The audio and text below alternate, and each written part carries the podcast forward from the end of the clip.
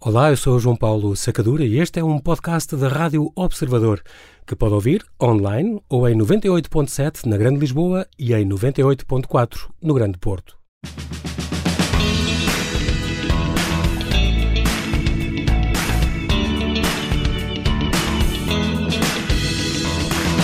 Seja bem-vindo, damos agora também as boas-vindas ao convidado extra de hoje, João Vanzeler. Ele é administrador de empresas, gestor de bancos e advogado que até aos 18 anos viveu no Porto, onde ele nasceu, e decidiu agora escrever as memórias num livro editado pela, pela Afrontamento, Johnny Boy, Porto, anos 40 e 60. Bem-vindo, João, e muito obrigado por ter aceitado este convite. Bem-vindo ao Observador, que aliás conhece, uh, conhece muito bem. Bem-vindo. É verdade, muito obrigado, muito boa noite. Conhece, o João também é, é, é colunista aqui no, neste, neste jornal, com, com muito, muita honra, e portanto aqui vem conversar um bocadinho, o tema é diferente, é um livro que acaba de escrever sobre estas memórias da sua infância e da sua adolescência, eu antes vou só passar assim uh, por alto nesta, neste seu currículo, que tirou, portanto, tirou vários cursos em Economia e Gestão uh, na Europa e nos Estados Unidos. Uh, teve também na secção de imprensa estrangeira do, do SNI, do Secretariado Nacional de Informação, até 67. Na altura isto era com o António Ferro, não, era trabalhava... Não, era com o Moreira Batista. Com Moreira Batista. Teve depois em Angola, chegou a, praticamente depois dos 18 anos e depois destes cursos, chegou a viver quase 30 anos lá fora, Exatamente. em Angola e, e, trabalhou depois na banca, primeiro em Portugal e em Angola, e Angola também. Em Angola, cinco anos no total. Três, prim total. três primeiro e dois depois. E depois em grandes bancos internacionais, nos Estados Unidos, na, no Reino Unido e em Espanha. Em Espanha, se não me engano, em Madrid, em Sevilha também. Em Madrid, em Madrid apenas. Em Madrid. Um, também esteve ligado, e é daí que eu o conheço, à Fundação e Desenvolvimento da TVI, e também tem uma propriedade, uma quinta no Douro, quinta de Rores, onde aí se dedica também aos vinhos. Tem que dizer, cumpre dizer, que entre os vários clubes de que é membro, o João é, é, é sócio do, do, Royal and Ancient Golf Club de St. Andrews, que é só e mais nada na, na Escócia, este, este situa-se em St. Andrews, na Escócia, só e mais nada o mais antigo e prestigiado clube de golfe do mundo. É uma grande honra. É o mais antigo porque. Tem, tem fama de ser. Porque, mas o mais importante porque é o clube que dita as regras do golfe em todo o mundo, exceto nos Estados Unidos e no, e no México. Eh, tem um número limitado de sócios, que são 2 mil, dos quais eh, cerca de metade são eh, de nacionalidade não britânica e os outros mil são britânicos. Pronto.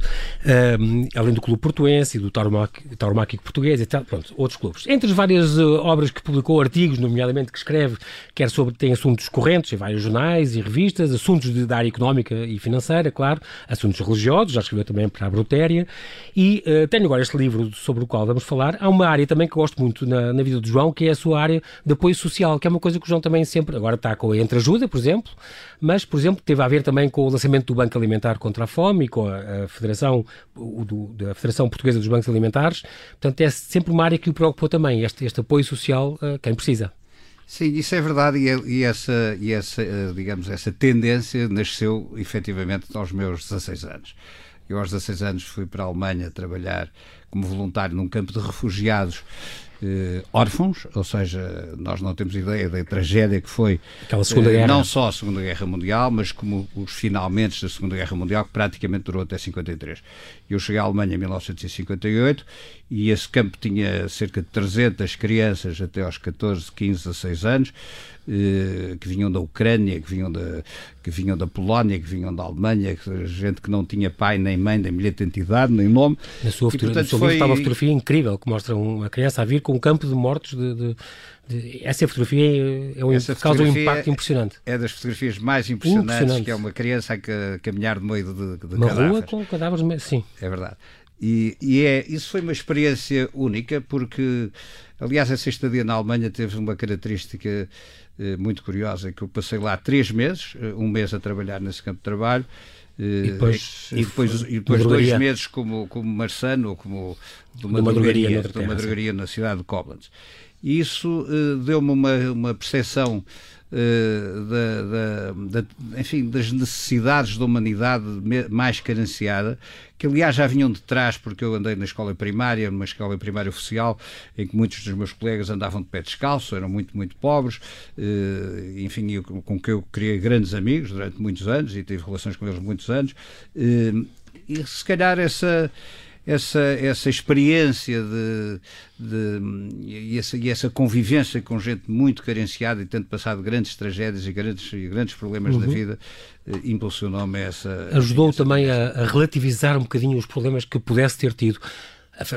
Apesar da sua família, quer os Anderson, quer os Vanzeler, são famílias tradicionais, com, com pergaminhos naquela cidade e no país inteiro, mas também o seu pai passou por um período difícil, depois de um negócio ruinoso, onde ele foi um bocado convidado a entrar e não correu bem, e passou ali um problema de dificuldade. E a sua mãe era uma pessoa muito austera e sempre viveu um bocadinho essa austeridade. Mas ao ir para um campo destes, ao pedir aos 16 anos, que é incrível ir para um campo destes fazer este trabalho, por exemplo, isso não. Ao ver pessoas que ainda sofreram muito, tiveram que ir muito mais profundamente na vida, ajudou também a perceber. Eh, eu, eu posso dar uma ajuda aqui, porque o que eu passei ao pé desta gente, se calhar, não é quase nada. Nós em Portugal não temos a percepção Essa... do que é o verdadeiro sofrimento. Sim na realidade, porque realmente nesse, nesses anos 40 e 50, eh, descritos aqui no Johnny Boy, eh, havia muita pobreza. E de facto era, era, era, era, era abrangente a pobreza. Fazia, e, fazia, e causava, causava grande impacto em qualquer um. Eh, era um isso era um fenómeno, mas eh, tras, trasladarmos-nos para um ambiente eh, pós-guerra eh, com tragédias, com enfim, com 60 milhões ou 70 Sim. milhões de mortos, e depois com aquelas crianças uh, abandonadas, sem pai, sem mãe, sem bilhete de identidade, sem coisa nenhuma, foi de facto uma coisa muito importante. Depois, curiosamente, depois da minha experiência a trabalhar para a drogaria, uh, eu tinha a função de ir distribuir, naquele tempo revelavam-se fotografias e os clientes da drogaria vinham, vinham entregar os, ah, rolos, os, os, os filmes, filmes, para revelar. Hoje em dia isso já não existe. Eh, e, e, ao fim da tarde, todos os dias, eu ia distribuir as uh, envelopes, provas, dezenas sim. e dezenas de envelopes porta a porta dos clientes da drogaria. Ia de elétrico, ia a pé, ou, enfim, eram os meios de transporte que eu utilizava. E curiosamente, nessas, uh, batia à porta, uh, batia à porta de centenas de pessoas ao longo desses dois meses e não ouvi um único queixume sobre os sofrimentos de, que eles tinham passado. passado. É, preciso, é preciso perceber que a cidade de Koblenz foi destruída em 85%. Ou seja, apenas 15% das casas ficaram de pé. Sobreviveram, sim. Uh, os donos da drogaria ficaram com uma das casas que sobreviveu e que, que ficou de pé uh, e tiveram que uh, hospedar num espaço de 120 metros quadrados 18 pessoas desde 1945 até 1957. 18 pessoas em 120 metros quadrados. Ou seja, a viverem em tabuleiros e coisas Sim, assim. Claro. Portanto, nós não temos ideia Do que é de duas coisas. Não temos ideia realmente. Nós temos um país o português é, um, é, um, é, um, é, um, é, um, é, um, é suave, é tranquilo e estamos muito, muito fora destes, destes grandes conflitos Isso europeus. São os privilegiados nisso. Uh, nesse aspecto, sim. sim. Uh, e, portanto, não temos a percepção do que, do que realmente é o sofrimento. O que, aliás, cria um enorme incentivo para a iniciativa e para, e para o trabalho e para vencer. Essa gente toda que eu contactava só pensava no presente e no futuro. O passado tinham que esquecer. Ficar de lado. Sim, incrível. Isso é uma, uma, boa lição, uma boa lição de vida também. É preciso cumpre dizer que nós começámos pelo fim, o, o seu livro acaba um bocadinho com essa, com essa sua ida aos 18 anos, eh, para, aos 16 anos para a Alemanha, e depois, um bocadinho mais tarde, aos 18, quando fez aquela viagem à Europa em autostop, portanto, à boleia, um, aí passou por uma série de países também. Esta sua viagem aos 16 anos, que foi para este campo de refugiados, aliás, foram os contactos conseguidos através da mocidade, um, que lá foi parar e que, que lhe fizeram muito bem. Um, os seus pais foram muito criticados porque mesmo assim não era muito costume uh, deixarem um filho com 16 anos, nem sequer tinha passaporte, teve que fazer o primeiro passaporte nessa altura, ir assim, vai-se embora, não sei bem quando volta, tem assim um tempo, foram um bocado criticados. A mãe, pais... a mãe, não aguentou e depois a vinda foi, foi ter a ver ao comboio para o abraçar muito. Os pais foram praticamente crucificados, porque, enfim, naquele tempo uma, um rapaz com a minha idade não tinha, não viajava, enfim, ficávamos, eh, tínhamos as férias localmente, etc. E, e eu, se calhar foi um apelo que eu sempre tive por, um, por, por, por novos horizontes, que nasceu muito cedo. E se, nem recordo porque é que tomei a decisão, que foi aliás totalmente apoiada pelos meus pais, de entrar nessa aventura, que foi uma aventura uh, épica. Bolas, sim. E depois é engraçado porque também se desenrascou muito bem. Às tantas ficou sem dinheiro que vou fazer? Vou trabalhar, vou, vender, vou lavar pratos nos restaurantes, e assim fez, e assim foi, ia juntando making ends meet até conseguir sobreviver. Isso foi na segunda viagem, foi na Já segunda, na, foi na, na Europa. Na, aos 18 anos dei a volta à Europa em autostop, hoje em dia isso é praticamente impossível, uh, por, por, por muitos motivos. Mas uh, efetivamente ele levava muito pouco dinheiro e de vez em quando tinha que parar para, para, para, para, para, para, para, para trabalhar e, e, ficar com alguns cobres no bolso. Se calhar uma das paragens mais interessantes foi o que fiz em Munique, porque fui trabalhar para um, para um quartel do exército norte-americano. Ah. Trabalhei lá oito dias como ajudante de camionista. A carregar e descarregar a carregar sacos, que não era, trabalhava 12 horas por dia. Uh, fiquei amigo daqueles soldados todos que me levavam uh, para a Hofboy House e para outros sítios, para, para, para, para Schwabing, que era o grande bairro do jazz daquele tempo. Uh, e, portanto, foi, foi uma experiência. Aliás, entrar no mundo do, de um quartel americano naquele tempo, estamos a falar de 1960, era entrar nos Estados Unidos. Portanto, eu tive uma percepção, a primeira percepção da cultura norte-americana, tive nesse quartel. Uma, uma, vida também aí, eh, uma experiência também que ficou, que ficou para a vida, não é? Um, este género, eh, estamos a falar de biografia, género biográfico, ou concretamente a autobiografia, sente que não é um género muito acarinhado cá em Portugal? A Filomena eh, Mónica estava sempre a dizer isso. Nós nunca, em Inglaterra, muito. Toda a gente lê biografias. Aqui em Portugal. Eu, eu chamaria memorialismo. Uhum. O memorialismo, mais do que autobiografia, isto é memorialismo, e o memorialismo não tem tradição em Portugal. É uma tradição, sobretudo, anglo-saxónica, efetivamente, eh, a, a, literatura, a literatura inglesa, eh, ou britânica, melhor dizendo, Sim. tem eh, centenas de exemplos de, de, de, de, memorialistas absolutamente notáveis, uhum. tal como a, como a literatura norte-americana. Em Portugal, infelizmente, isso não existe. Começa a aparecer. Há dois exemplos que eu lhe citaria, que é um, é, de duas pessoas que eu que eu, que eu, que eu conheço bem.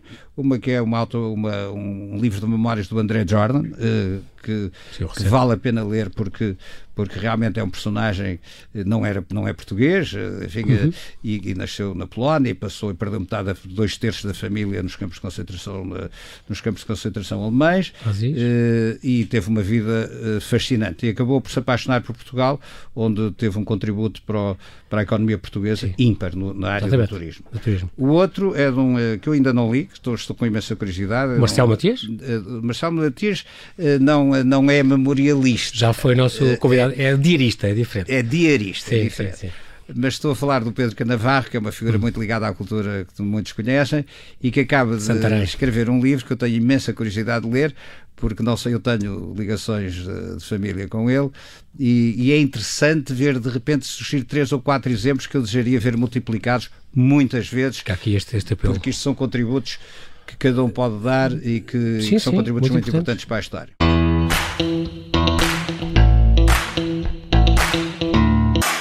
Continuamos aqui a conversa com o João Vanzeler, ele próprio, o próprio Johnny Boy, Porto, anos 40 e 50, é assim que se chama o livro que acaba de sair pelas edições Afrontamento e que foi lançado na Casa das Artes, dia 13, por Germano Silva, um, um, grande homem do Porto que eu estou há semanas, há meses a tentar convidar também a vir aqui sim falar connosco, mas é difícil arrancá-lo uh, da Invicta pelo Gaspar Martins Pereira, grande catedrático também sobre o Porto, e Mário Cláudio, que aliás foi colega uh, do, do, João Vazeler uh, no Porto do seu nome, Rui Barbou. Uh, este, aliás, que escreveu o prefácio onde, onde fala que o Porto tornou-se uma cidade muito garrida, diz ele. É isso que o João também concorda. Nas cores, sim. A expressão, a expressão é, é, típica do Mário Cláudio, e, hum. mas eu concordo que efetivamente se tornou garrida, mas a cidade uh, antes era dominada pelo granito, nos anos 40 e 50. A arquitetura teve uma, alterou totalmente, enfim, teve uma grande influência na alteração uhum digamos, da paisagem urbana portuense. Além disso, o clima também mudou, ou seja, eh, naqueles, anos, naqueles anos 40 e 50 havia menos o, sol. Havia menos sol, estava permanentemente a chover todo o sim, inverno e, portanto, sim. era tudo muito obscuro, muito. era testonho. Havia esta era, cortina cinzenta, não era? Hoje em dia tudo isso se alterou uh, e, e, a, e, a, cidade, devido uh, enfim, à, à, invasão da nova arquitetura, graças à uhum. grande escola de arquitetura do Porto, que nos trouxe nomes, Dois Pritzker, por exemplo, é uma coisa incrível. Eduardo Souto Moura, são, que é o equivalente ao Nobel na área da, da arquitetura. Da arquitetura. Exato, incrível. Uh, Os dois que há são portugueses, são entre muitos outros notabilíssimos arquitetos. Portanto, uhum. nós temos peças de arquitetura absolutamente notáveis, não só por arquitetos do Porto, como arquitetos estrangeiros, como é o caso da, da Casa, da, casa da Música, que não é, não é de um arquiteto português. Mas, mas enfim, Serralves, por exemplo, que é toda a parte nova de Serralves é da autoria do, do Cisa Vieira, etc. Enfim, temos. Sim. Isso alterou. Coisas do Alcino Sotinho, coisas do Távora, coisas do, incríveis. Sim. Isso alterou bastante a paisagem urbana uhum. do Porto e trouxe-lhe uma, uma nova frescura. Por outro lado, é evidente que a democratização da sociedade alterou, também trouxe alterações substanciais ao, ao comportamento da cidade.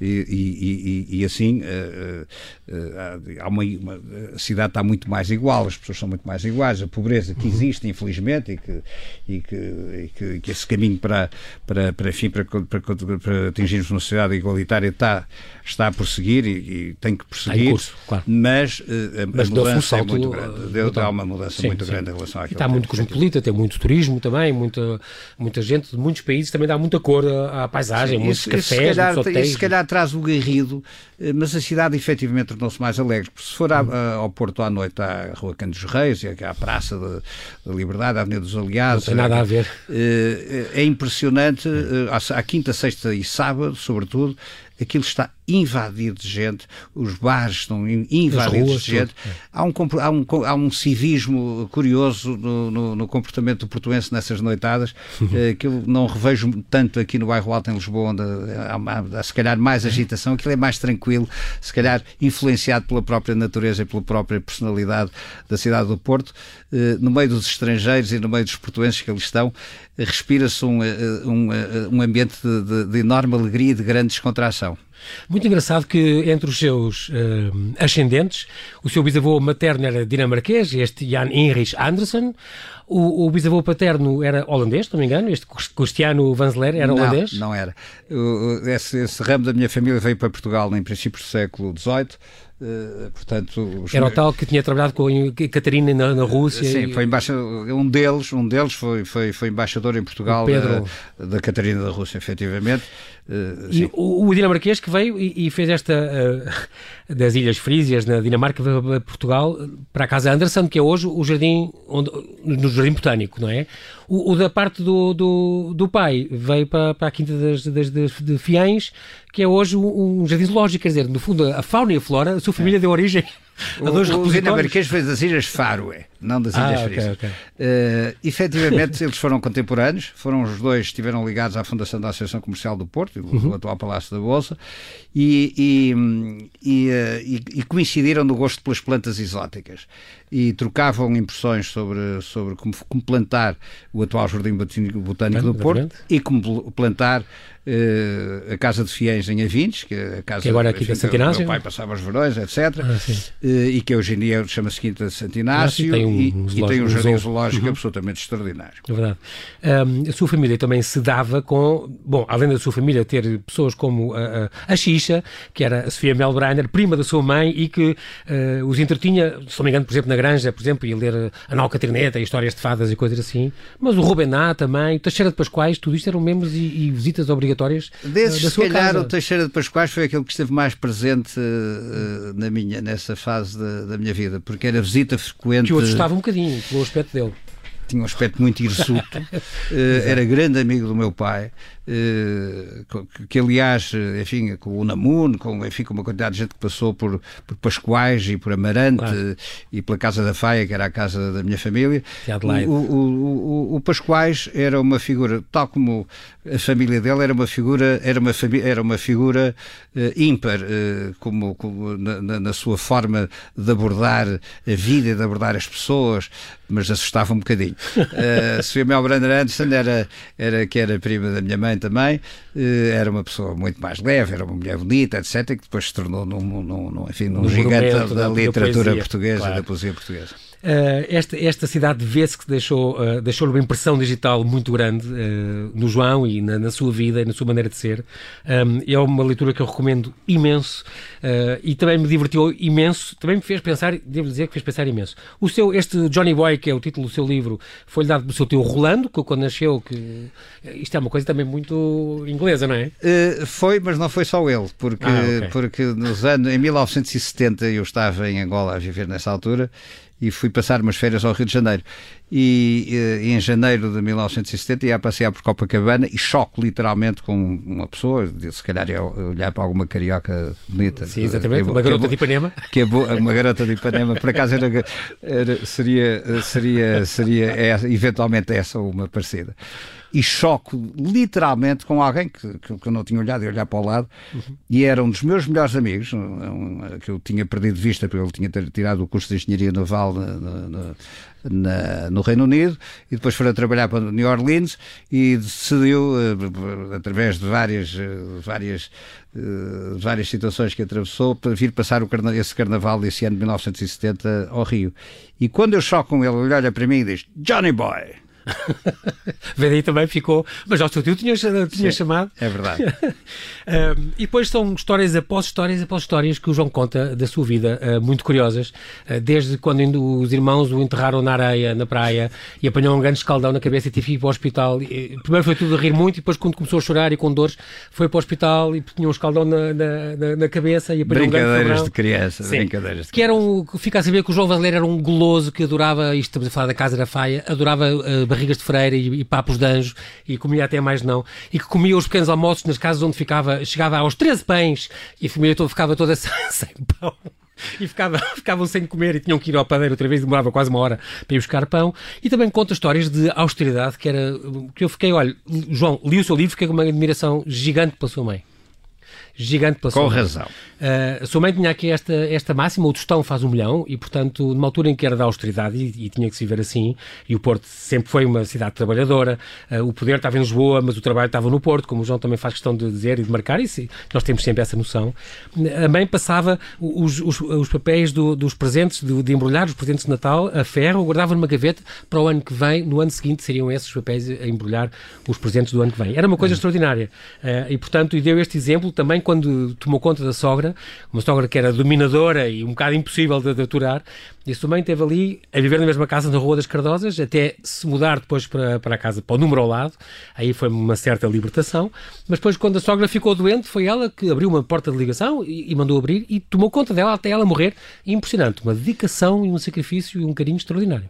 É verdade. E era daquelas irmãs, ela tinha várias irmãs, era, seria a pessoa mais. Uh, mais, uh, mais afável e mais modesta de todas elas. E na realidade uh, o resultado, o resultado da, da, sua, da sua função de mãe viu-se nos três filhos que teve, porque graças a Deus uh, tivemos uma família unida e, e, e, que todos, todos nós tivemos uma carreira muito, muito significativa, muito significativa. Não, e no apoio ao, ao, seu, ao vosso pai também. E, graça, e, e a ele também, porque é Caramba. Claro, resistiu a tudo, mas, tudo, mas, mas graças aos dois tivemos, tivemos de facto uma, estes 18 anos foi, foram, foram, foram anos sem escolhos, sem, sem dificuldades. o facto de não haver dinheiro não implicava uh, qualquer, qualquer uh, dificuldade no aspecto de olhar para o outro que podia ter mais era-nos completamente indiferente. Sim. Mas naquele tempo, sabe, toda aquela, toda aquela camada de juventude vivia sem dinheiro no bolso. Não eram só aqueles que não tinham, mas também aqueles que tinham, os pais tinham dinheiro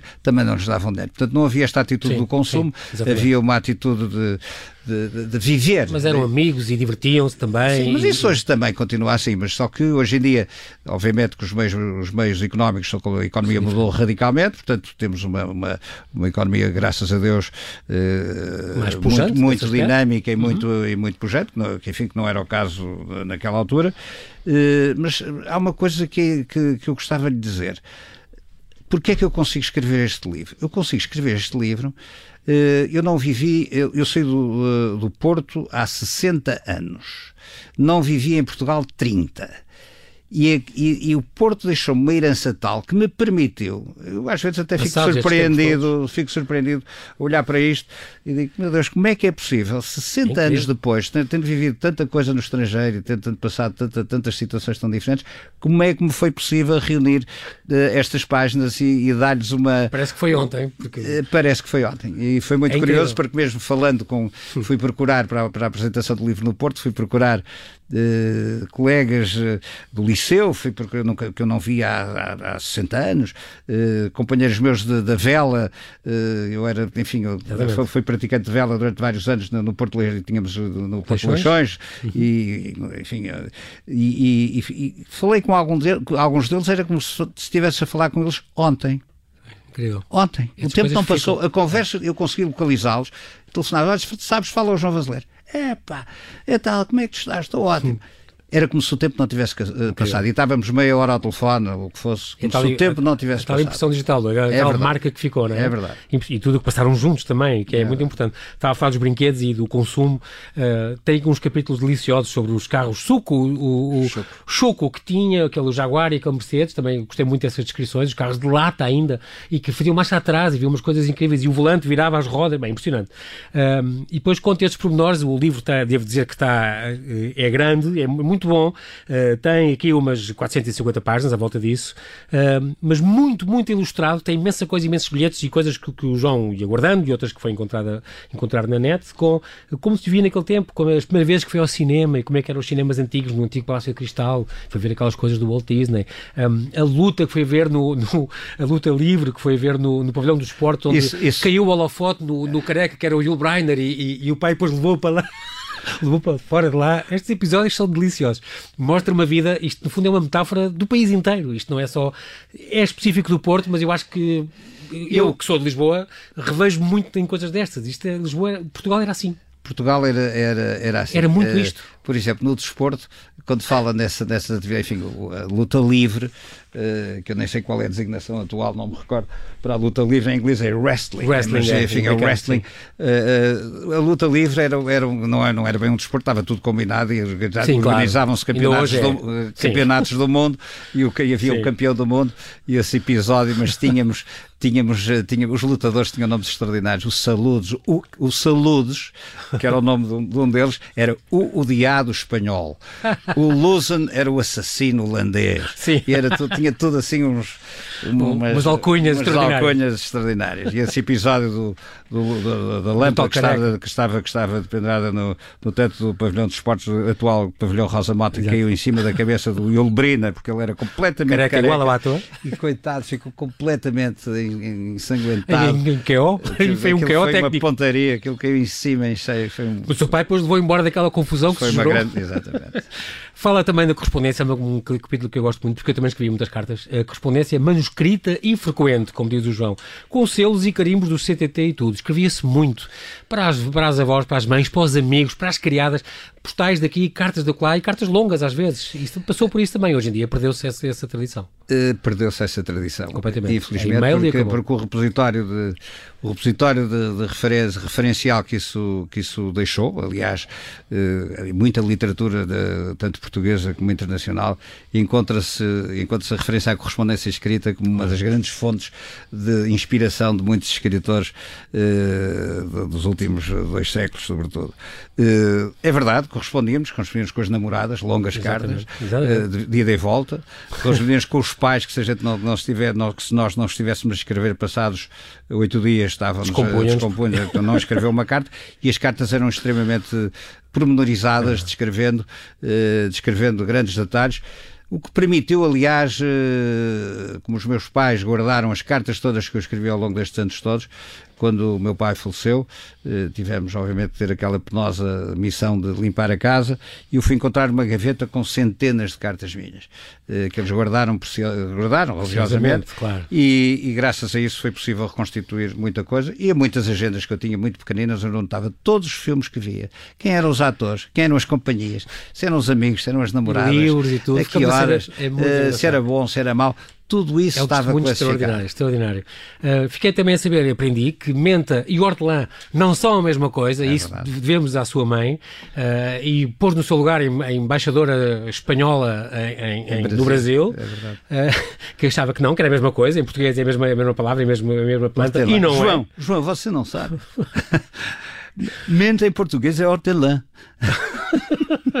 Mas não é, são Mas não é, diferentes. São e a sua mãe é que o descobriu e depois o, imediatamente o João meteu no envelope e mandou ao embaixador embaixador. O embaixador era para dizer, para provar Isso é uma história extraordinária também. Mais histórias, não vou contar tudo porque vale a pena.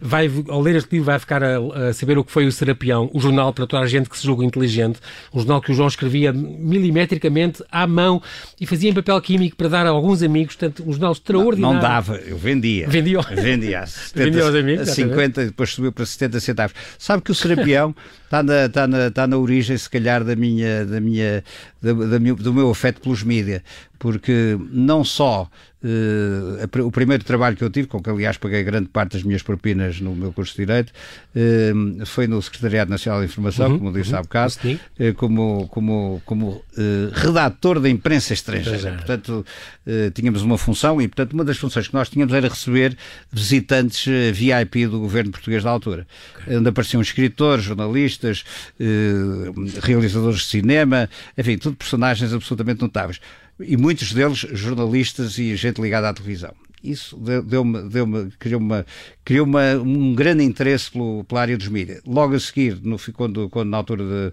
do final do meu curso fui, fui nomeado para chefe dos serviços de, de imprensa, rádio, difusão e televisão de Angola, Angola. Uh, o que obviamente me fez mergulhar no mundo dos mídias e depois, uh, como há bocado disse, uh, eu estive ligado a, aos inícios da TVI, e aliás onde estive ligado durante muitos anos, até 2005, desde 92 a 2005, um percurso bastante tortuoso, mas enfim, aquilo lá continua. Mas eu creio que foi o Serapião que originou esta, esta minha, esta, esta minha, o meu gosto pela escrita, o meu gosto para escrever artigos para os jornais, o meu gosto pela, pelo, pelo mundo dos mídias. Eh, eu, estamos, temos, temos mesmo que acabar. Eu não resisto a ler uma descrição que aqui vem um bocadinho da, da sua, da sua operação à garganta, que foi uma das cenas que, que eu mais gostei de ler e que mais ri, me ri, ri tanto. Pelos nove anos, tu como ser operado às amígdalas, entrei envolto em pavor na sala de espera, garganta já a doer, por indução, naturalmente. Do fundo do seu gabinete emergeu o primo Zeca, com a sua bata branca, uma encandeante luz brilhante, reforçada por um espelho côncavo assente na testa, segura por uma cinta de metal em volta da cabeça. Fiquei com a visão de um monstro de banda desenhada, situado num antro de torturas, tal cíclope mitológico com aquele único olho que brilhava na testa, o real ferreiro preparando os raios de Zeus. Fez-me sentar numa cadeira bem alta, no preparatório da tortura. Pediu-me para abrir a boca, meteu uma paleta de metal, um raio de Zeus, a pressionar a língua, os olhos dele esbugalhados a 20 centímetros dos meus, a luz da testa a cegar-me, o sabor frio do metal que me machucava, o silêncio interrompido pelo alarmante entrechocar dos instrumentos, mais raios de Zeus, e pelos movimentos ondulantes de uma enfermeira gorda, um entorno de terror, só amenizado pelas carícias que a minha mãe me fazia na mão, que agarrava com ternura. Isto é extraordinário, esta... Rimo muito com isto, como outras partes me fizeram, me fizeram pensar, mas é aqui um repositório de coisas super interessantes que eu recomendo vivamente a ler, importante. João, quer, não temos infelizmente tempo para mais, mas quero dar os parabéns por, este, por este, estes livros de memórias tão boas de uma vida tão cheia. Muito obrigado pela sua disponibilidade em ter vindo aqui ao Rádio Observador.